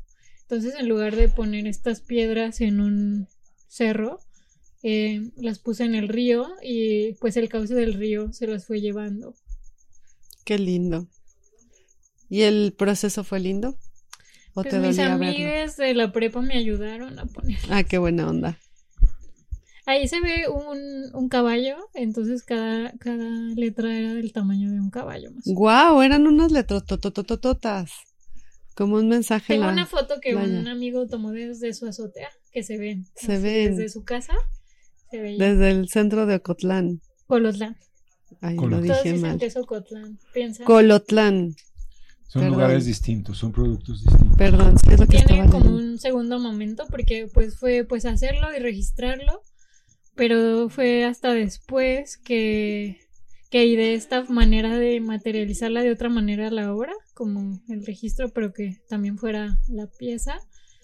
Y las imprimí en unas fotos chiquititas, entonces pues hay un, un juego de formatos, ¿no? De las, de las letras eran enormes, pero para verlas son unas fotos pequeñas que pues te tienes que acercar a ver el detalle ya que te acercas tu perspectiva se amplifica. Mm, qué interesante. Jugando con el grandote y el chiquitito. Sí. Qué bonito. Oye, y esta, nos ibas a contar cómo fue tu infancia en Colotlán. Que tu papá tiene una funeraria. Sí. Eh, y también mi abuelo. Es como... Es heredado. Y no continuaste, se continuó en tu familia. Tu papá todavía vive, todavía la tiene. Sí. Y la vas a. ¿Tienes hermanos, hermanas? Pues mi, mi hermano luego le, le ayuda. Porque Sí, se va a quedar con el legado familiar. no sabemos. Pero pues mínimo que haga algo porque es medio flojo mi hermano. Pasa, ¿verdad? Pero me imagino que en la funeraria el trabajo no es fácil, ¿no? Pues a él le gusta mucho y hace un chiste, porque también luego hace traslados a Zacatecas o a Guadalajara, o luego mandan cuerpos de Estados Unidos, entonces tienen que ir por ellos al aeropuerto. Hacer el trámite. Ajá, hacer los trámites. Y justo dice que su trabajo es el mejor porque vaya despacio, vaya rápido, ponga la música que ponga, su cliente no se queja. Ay, humor negro, humor negro del joven Wizard que es muy flojo. No, dice mi papá. Ah, tu papá, del señor Wizard, perdón, señor Wizard. Es como el momento para otro de los números que, que nos escogió Carmen para el programa de hoy, que es justamente ¿Cuál fue la segunda que escogí? Ah, Ignacio Acevedo con hacia atrás se llama, para atrás. Yo ya no tengo referencias sobre eh, el mundo contemporáneo, al menos musicalmente. Ni musicalmente ni de otro tipo. Estoy estoy viendo esta serie de No es televisión cierto, del arte que contemporáneo, se sí. llama Heartstoppers, que tiene la banda sonora maravillosa. O sea, es como ¿De qué va? Y está Eh, la canción, ¿verdad? eh, es, ¿Seguimos hablando? es justamente eh, es una serie un inglesa de crimen. Confieso un crimen, anda. Pero Ahorita que es, la canción. eh, este chavito que es, eh, está eh, abier- es abiertamente gay y su relación con otro chavito que eh, está todavía en el closet y cómo es que sale en el closet y se afirma bisexual. ¿no? Es, es, eh, ¿Es una serie? es una serie. ¿Está buena? ¿Y Sí. tiene buen soundtrack? Sí, estamos haciendo ¿Nos la Netflix- recomiendas? Netflix nos paga. Acuérdate, Netflix nos paga por hacer. Deberíamos hacer nuestro bloque comercial en este momento. Este, este programa se lleva a cabo gracias a la generosidad de Manuel, Ale, Ricardo Pollens y sobre todo de esta librería que proporciona las cervezas, que es una librería que se llama Antonia y este y está en la colonia Condesa, en la calle de Antonio Sola 67A. Nuestro amigo Edgardo King, que tiene un restaurante delicioso de tacos de pato, eh, de que se llama Casa Kim. Casa. No, no nos Acaba paga un empezar, peso, pero lo mencionamos porque lo queremos. Lo queremos. Acaba de empezar a, a vender ramen. Y, Ah, sí, está bueno, impacto Tú no te pierdes los viernes de Casa Kim, ¿verdad? Se ponen buenos. Ha estado Mañana- nuestro amigo Vicente mañana Va a Razo. haber un- un otro, otro Vicente Razo. Va a, ser- allá. va a estar Apocalipsin. Va a estar Apocalipsis. Bueno, nos vemos el viernes en Casa Kim. ¿Qué otro comercial tenemos que hacer? Nada, ¿Quieres hacer un comercial tú? Saludos a Vicente Razo. Saludos Por supuesto. Ya al estamos gran listos, Vicente. Bueno, nos vamos y volvemos.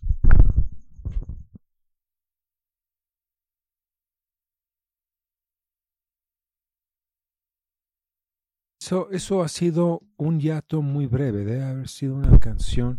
Nosotros no escuchamos la canción, nada más la escuchan ustedes. Y eh, seguramente nuestra invitada porque se la sabe En mi muy en su cabeza.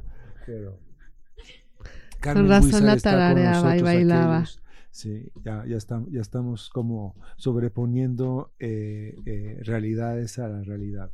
Habrá Ya que pedirle aquí a los que- jóvenes, que Carmen- Ale y, y perdón, Polens, y Emanuel que suban una, un Spotify de del, un playlist de la, las, las canciones que ponen les invitades, ¿no?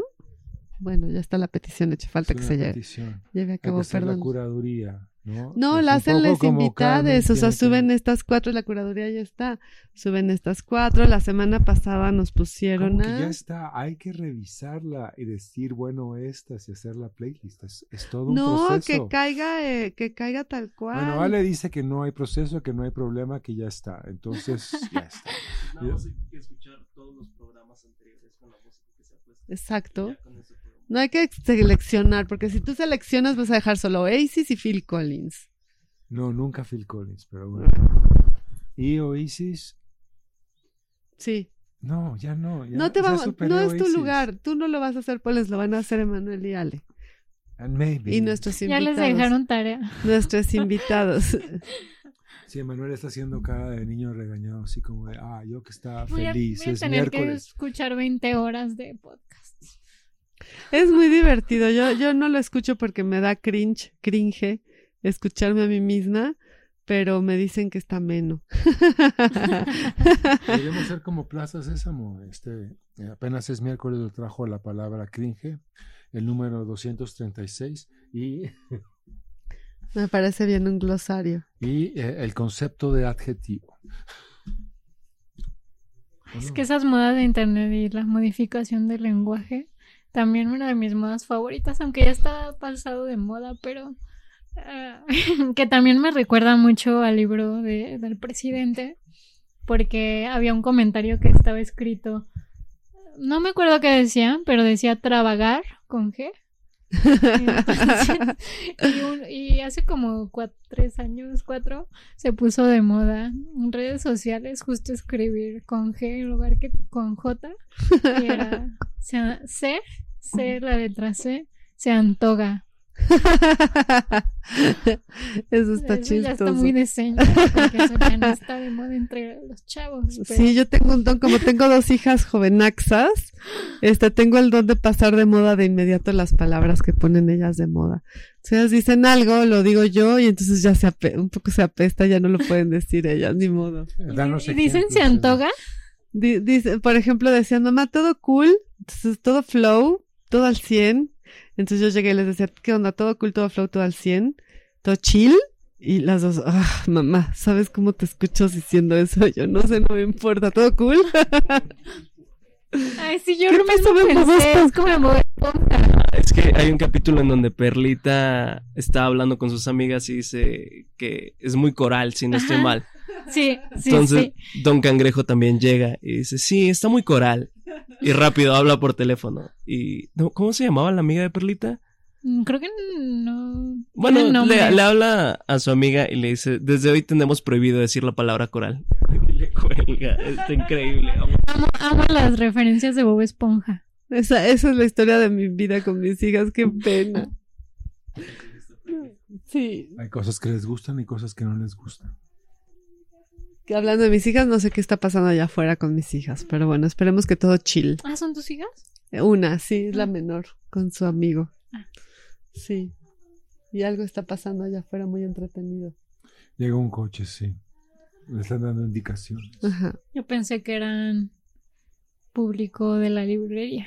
Que iba a comprar un libro. Ay, bueno, fuera, pero este, pero luego pasa. Luego en este programa es muy, muy usual que estemos platicando y las chicas me pregunten un precio y yo diga 200 y este, o llegue alguien y lo atendamos en- en- al aire porque pues así pasa en esta librería, ¿no? Es una librería. Nunca había venido a esta librería. Qué bueno que Está vienes, linda. Carmen. Es muy bonita. Es muy bonita. Es uno de mis lugares favoritos en el mundo. Mi librería favorita es Utópicas. Ay, es increíble. Les queremos mucho. Les mandamos, las queremos mucho. Les mandamos un abrazo fuerte. Sí, muchos saludos. Ahora, yo soy muy mala con los nombres, pero, pero hemos estado varias veces juntas y este, mucha admiración a ese proyecto increíble. En Coyoacán, visiten Utópicas. Este es una, un comercial No patrocinado. no patrocinado, pero con, sí, sí nos patrocinan a todo México porque están haciendo una labor increíble, ¿no? Sí. Muy bien. ¿Y de dónde viene tu interés por los feminismos, Carmen? Mm. Yo haciendo así. Eh, arqueología mental. Eh, recuerdo que el primer texto feminista que leí fue en la secundaria. Tenía una maestra muy joven que acababa de salir de la universidad, de la licenciatura en letras. Eh, se llama Corina y era como, como su primer grupo, entonces estaba súper entusiasmada por la literatura y por la vida y por la juventud y nos hacía recomendaciones increíbles de libros y nos compartió una antología de cuentos de autores latinoamericanos y en algún momento también nos compartió un texto de Juan Armanda Alegría que se llamaba ah, La sexualidad de la mexicana y lo extrajo de un libro de Roger Bartra que es, una es una antología de pues ensayos o más bien fragmentos de ensayos que eh, este autor tomó y, ahí tomó este fragmento del libro Psicología de la Mexicana de Juan Armando Alegría y era un texto de los de finales de los setentas creo y pues era es, es algo muy eh, ¿cómo decirlo? Pues que está muy vigente hoy en día y que seguramente en esa época nada, nadie hablaba de eso, ¿no? Como de los roles de género, de la sexualidad y del rol de la madre y como, pues, no sé, la madre es pues una esclava que no, que no recibe ninguna paga, o sea, pues ahí había nociones de cosas, ¿no? Antes de ¿Cómo no? Federici y el trabajo reproductivo, etcétera. Me, me tocó pues leer ese esa semilla del mal y Interesante porque estaba- y, y buscaba el texto completo, pero pues resulta que no se ha reeditado. Y recientemente, o sea, años, muchos años después, que me seguía resonando esa autora, eh, justo busqué, es- buscaba dónde podía encontrar este libro y lo encontré en Mercado Libre, un libro viejo, Mira, una no librería de viejo que lo vendían y el libro ya se está des- deshaciendo. Lo tengo así en una bolsa y lo leí y está pues increíble. Eh, de hecho, hasta le decía a Andrea que me encantaría hacer una reedición o pues de un fragmento que, que en esta antología del mexicano mucho se queda fuera, que es importante y Andrea eh, de Miau. sí. Pero he estado intentando rastrear a esa autora y no, no sabemos qué fin tuvo. Fíjate qué interesante. Justo estaba yo con Andrea cuando empezaba Miau, le propuse que hiciéramos una publicación de mm, fragmentos de la revista FEM, que también fue una revista de los años 70 feminista, y este duró muchos números, porque cuando yo llegó a mis manos por la librería y cuando yo la leía, las peticiones eran exactamente las mismas, como que si en los 70 ya hubo este grito que no se al que no se le hizo caso y, y, y toda la lo ilógico de las del, del, de, de no cambiar el mundo a partir de las observaciones del feminismo, por no decir la lucha, bueno, la lucha, no cambió nada. Entonces las peticiones de los de la tercera ola son muy parecidas a las de la segunda ola y le decía que hiciéramos una un libro solo de los fragmentos extraídos de la revista FEM para que se vea cómo las voces coinciden con los, los feminismos de los de la tercera ola posterior a Silvia Federici, ¿no? Interesante. Sí, qué hueva ya estar pidiendo lo mismo. Pero, Pues sí, pero o sea, lo que- seguimos en, en espacios, con espacios de desahogo.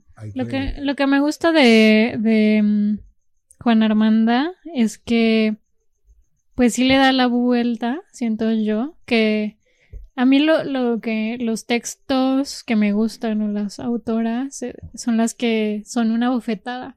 Nada del por favor o de, de pedir No hay por o favor de ni gracias. o de denunciar, o etcétera.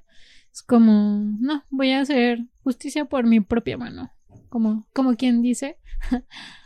Porque después también conseguí otro libro.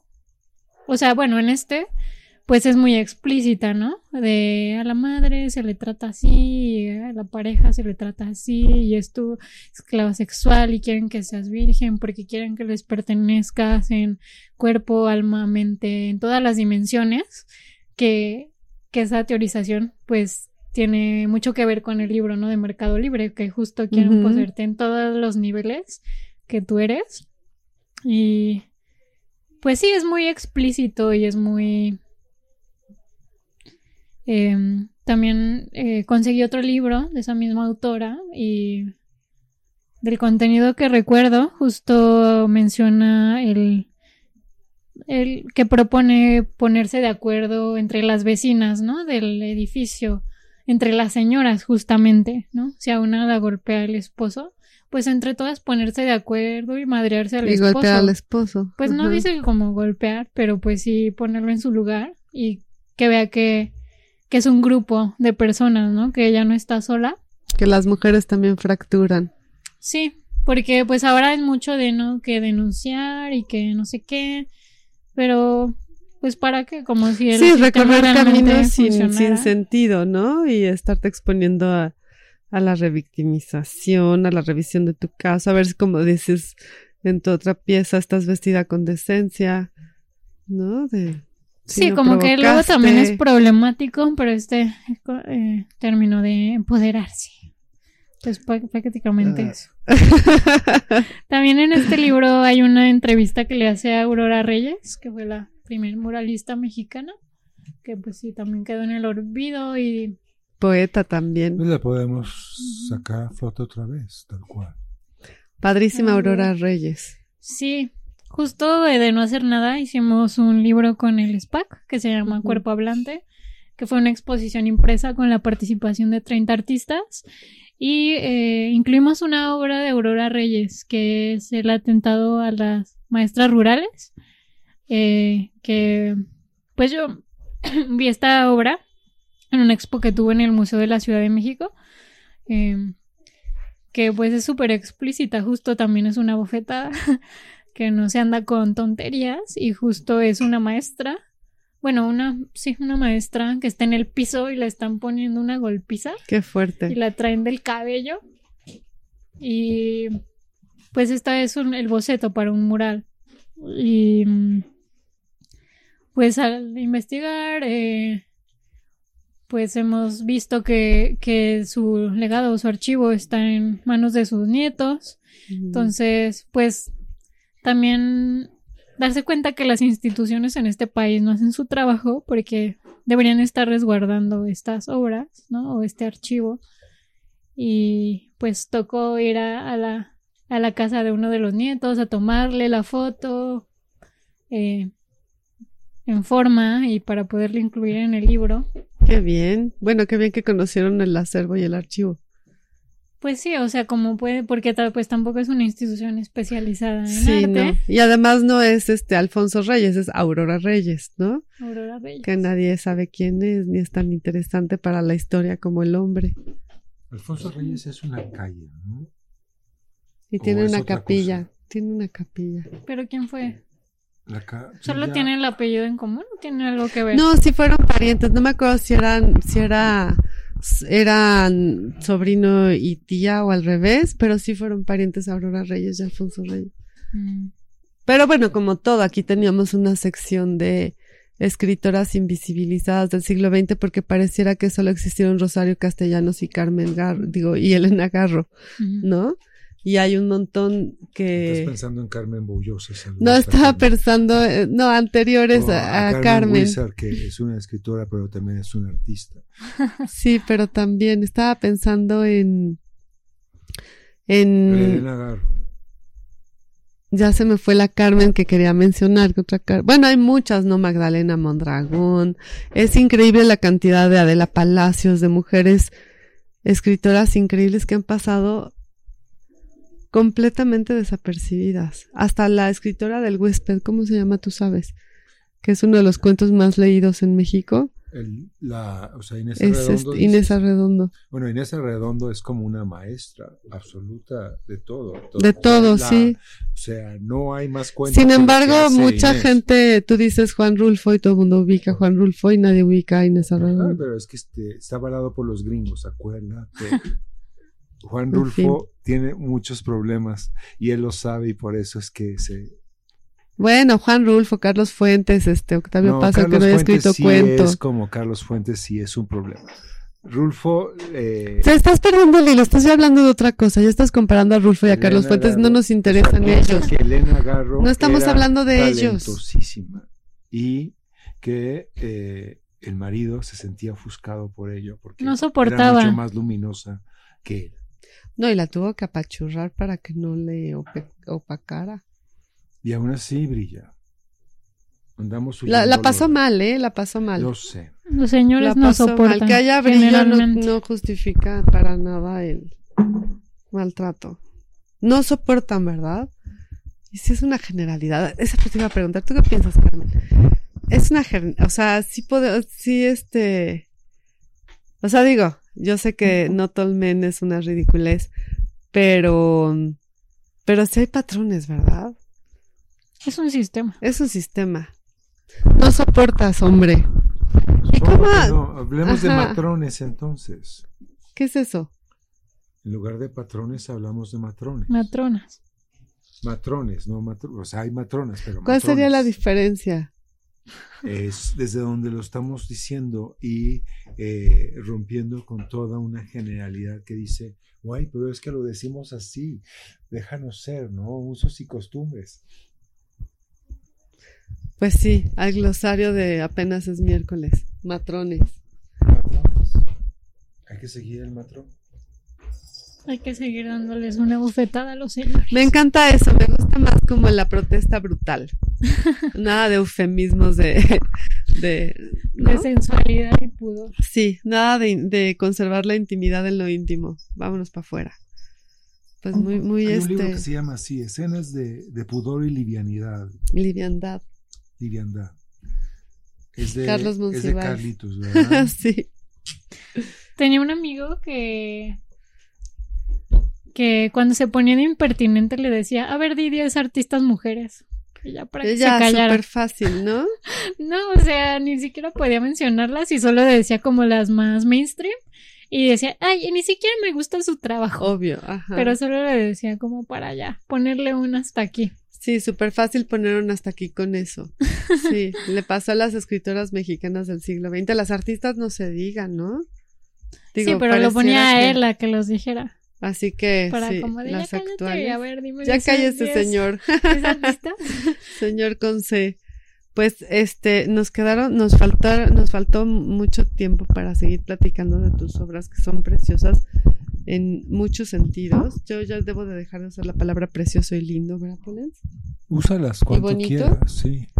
Nos Y faltó este, hablar de solo- toda solo te la- estaba la- la pidiendo más allá de, de Yo quería hablar de los pasteles. situacionista, los pasteles que Y de son la pieza esta que pero, tuviste pero en, son muy plásticos, son muy en- más allá del contenido político y, y poético que tienen, son muy plásticos. bonitos y, y, y tienen como también esta relación un poco a partir de la plástica con ah es que no sé cómo se llama esta otra pieza la que la que hiciste en este mm, me imagino en ay cómo se llama esta feria que no es Sonamaco en ¿Cuál? material en material O no sé en si fue ahí, ¿dónde fue? En, en la, Ay, ¿por qué no creo que la feria Clip, pero no se llama Clip.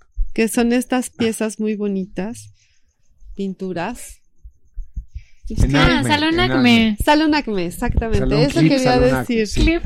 Ese quería decir Salón Acme. ¿Por qué? ¿Por marca Acme? Bueno, de ahí viene, ¿no? De, de, de- del coyote, de Willy el coyote. ¿Y Clip qué tiene que ver con tu Que son los artículos de oficina, ¿no? Es, Ah, los clips son acme. marca Acme? Ya entendí. Es como el, el flujo de conciencia, es las asociaciones libres. Es otro lugar. Estabas en el plano astral, Polen. Pero bajemos a este plano y sigamos hablando de, de- de esas piezas en, en Acme para despedirnos. Sí. Eh, ¿Cómo se llamó la obra? eh, espectador específica. Eh, como ya hablamos de escritoras, escritores, escritorix. eh, creo que yo me considero un artista no creativa en relación a la escritura no creativa.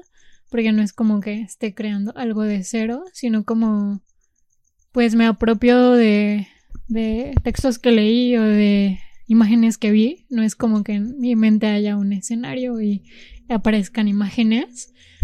Y en el caso de esta serie de pinturas, eh, justo me, pues hacer, al hacer este diálogo entre estos dos contextos, que es la Ciudad de México y Colotlán, me preguntaba eh, a qué imágenes había tenido acceso cuando crecí, eh, validadas como arte, porque podrías decir que pues sí existe el Internet desde hace varios años y que las fronteras se desdibujan, pero pues no es lo mismo ver una obra en una pantalla que en persona, ¿no?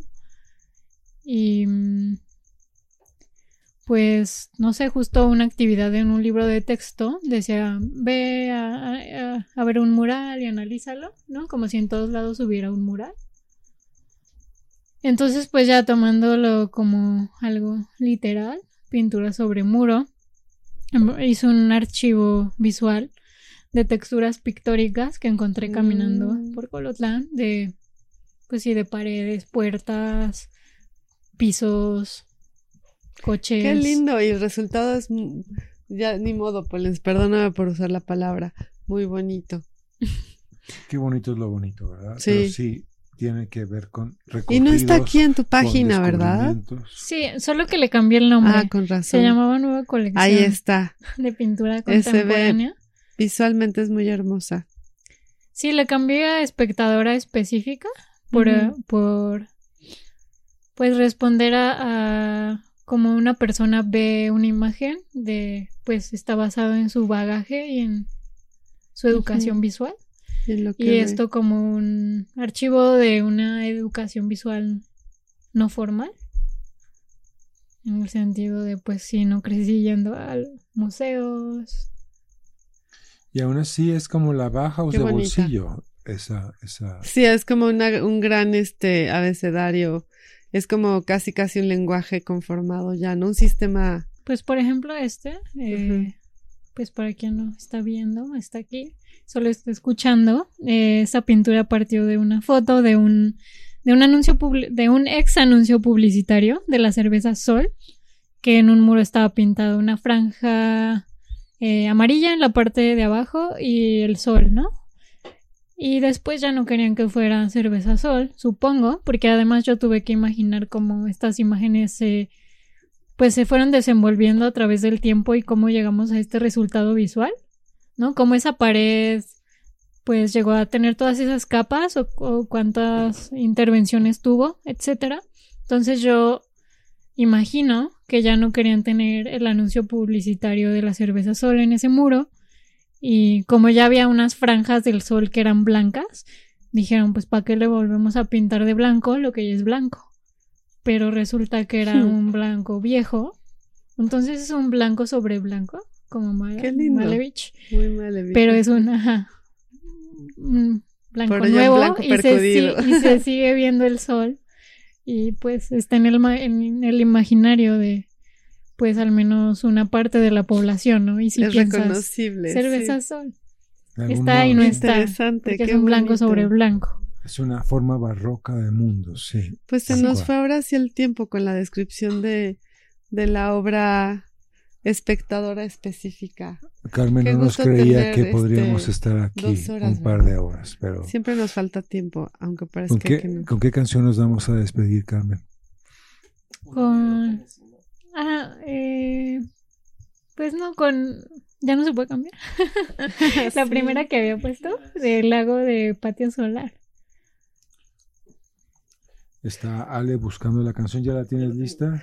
Y pronto estará nuestro Spotify curado por los invitados que han venido a este lugar. Este al pendiente. Este es otro bloque comercial.